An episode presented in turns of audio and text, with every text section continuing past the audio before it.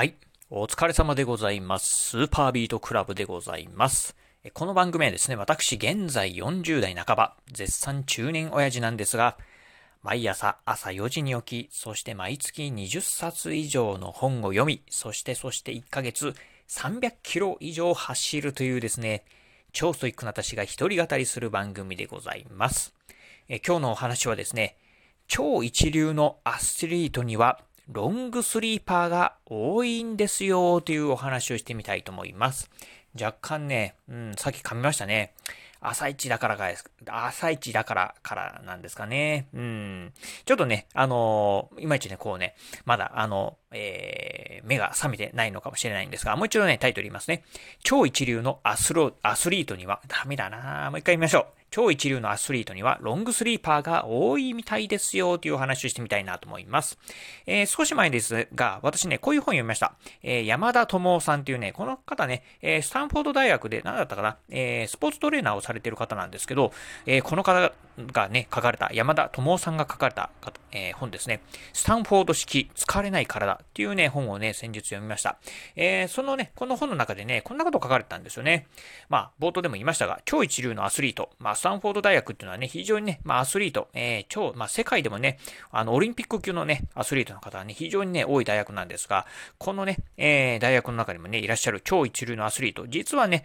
まあ、ロングスリーパーの方が非常に多いと。いうね、えー、ことを書かれておりました。今日はね、そんなね、ロングスリーパー、そしてね、なぜ、えー、どういう方がね、えー、まあ、ロングスリーパーなのかっていうところをね、お話ししてみたいなと思います。え、まずですね、ロングスリーパー。えー、皆さんね、ロングスリーパーってね、ご存知でしょうか？えー、ロングスリーパー、もうね、えー、まあ、いわゆるこの、もう単語の通りなんですが、まあ、平均よりも多く睡眠をとる傾向にある人のことをね、ロングスリーパーと言います。まあ、大体ね、えっ、と、人間のね、ベストな平均時間、平均睡眠時間っていうのは8時間と言われてまして、世界的にはどうなんですかね？まあ、7時間から8時間ぐらい、まあ、寝るっていう方がね、え世界的には多いみたいですね。で、ちなみに日本人はね、大体平均睡眠時間が6、6時間を切ってるぐらいだったかな？ぐらいで、まあ、非常にね、まあ、睡眠時間がね、非常に短いね、えー、民族っていうふうに言われてるんですが、まあ、そんなね、えー、まあ、睡眠時間、まあ、大体ね、まあ、短くても6時間、そしてね、まあ、一般的には、ね、まあ、7時間から8時間っていうふうにぐらいに言われてるんですが、実はね、ロングスリーパーの方はですね、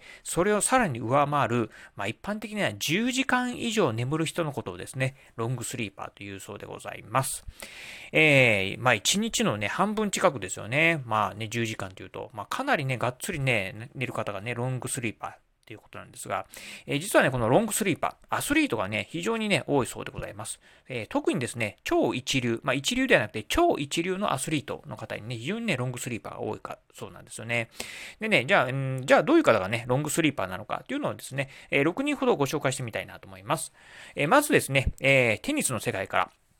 えー、まあ、確かね、えー、四大大会を20回ね、制覇している、えー、ロジャー・フェデラーさんですね。うん、男子のね、プロテニス、えー、プレイヤーのロジャー・フェデラーさん。もうすぐね、40歳になるんじゃないかなと思うんですが、この方ね、えー、ロングスリーパーだそうでございます。確かね、1日にね、12時間ぐらい寝るっていうね、ロングスリーパーだそうでございます。えー、そしてですね、えー、世界陸上、えー、陸上の選手で、も、元陸上の選手かな。でね、えー、100メートルの世界新記録を、まあ、世界記録を持たれてる、ウサイン・ボルトさんですね。この方もね、ロングスリーパーだそうでございます。えー、この方はね、だいたい1日に10時間ぐらい寝るっていうふうにね、書かれてましたね。はい。そしてね、えー、バスケットボール、えー、まあね、え、NBA ですか。私もあんまりバスケットボールの、まあ、業界はよくわからないんですが、NBA のね、トッププレイヤー、まあね、歴、もう歴史に残るようなね、トッププレイヤーっていうふうに言われております。レブロン・ジェームスさんですね。この方もね、ロングスリーパーだそうでございます。見た目は結構ね、いかつい方なんですが、実はね、えー、まあ、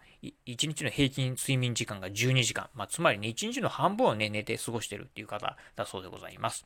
えー、そして、まあ、大相撲の世界ではですね、えー、優勝記録がですね、まあ、えー、一番、まあ、今までのね、歴代1位のね、えー、大相撲、横綱のですね、白鵬関ですね。この方もですね、えー、ロングスリーパーだそうでございます。このね、白鵬さん、白鵬関なんです。横綱白鵬なんですけど、えっ、ー、とね、睡眠時間がね、この方ね、ぶっちぎり多いんですよ。16時間だそうでございます。ただね、まあ、あの、お相撲さんっていうのは、確かね、あの、朝一からね、えっ、ー、と、稽古をしますよね。なので、あの、16時間ぶっ続けて寝れるかっていうと、そうではなくて、えっ、ー、と、10時間の睡眠と6時間のお昼寝まあ合計してね、1日16時間寝てるそうでございます。まあね、うん、お昼寝で6時間というのはね、ちょっとね、すごいですよね。うん。まあ16時間、まあかなりね、寝てるなって感じですよね。はい。そしてね、え、F1 の世界はですね、え、この方もですね、確かね、歴代のね、えー、まあ、優勝記録が、確かね、えっ、ー、と、歴代1位じゃないかな。確かね、91回ね、優勝してんじゃないかなと思うんですが、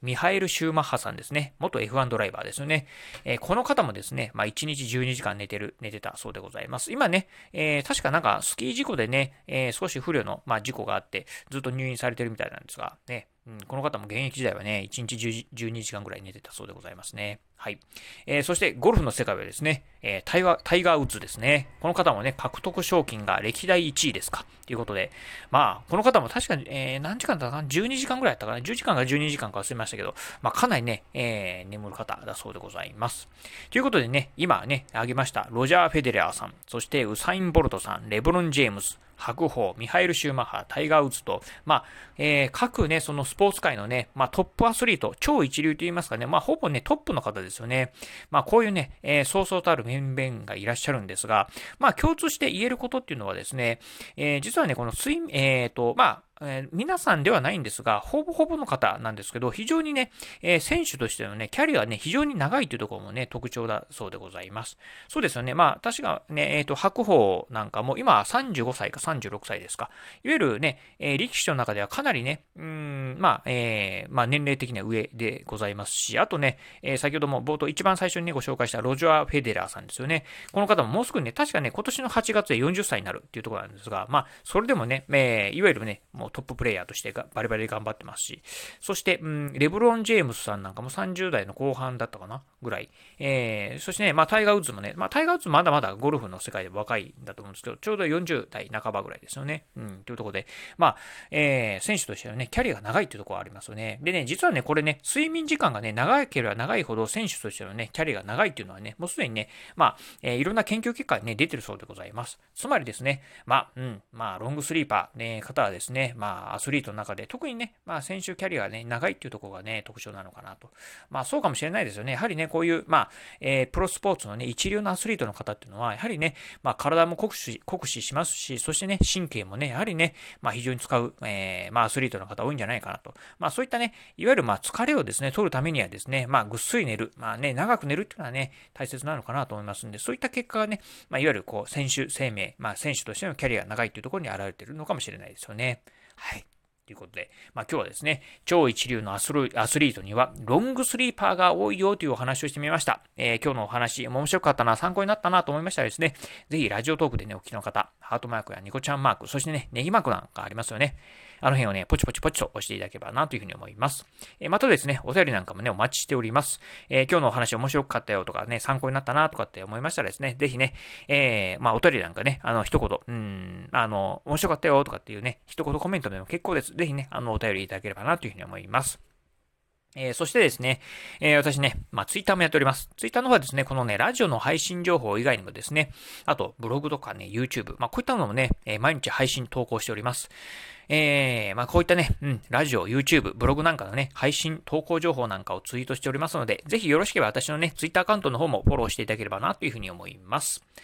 はい、ということで今日はこの辺でお話を終了いたします。今日もお聞きいただきまして、ありがとうございました。お疲れ様です。